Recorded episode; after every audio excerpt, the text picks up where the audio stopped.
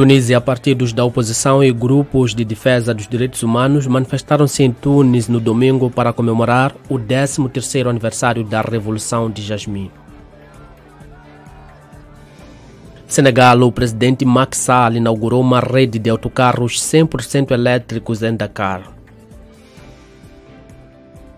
Habitantes das proximidades da Baía de Man, altamente poluída, continuam a exigir a limpeza de uma zona que já foi considerada uma das mais belas do Senegal. Benin, presidente Patrice Talon afirma que pretende promover o voodoo junto dos turistas locais e internacionais para impulsionar a economia. Costa do Marfim, a taça das nações africanas começou este fim de semana sem problemas.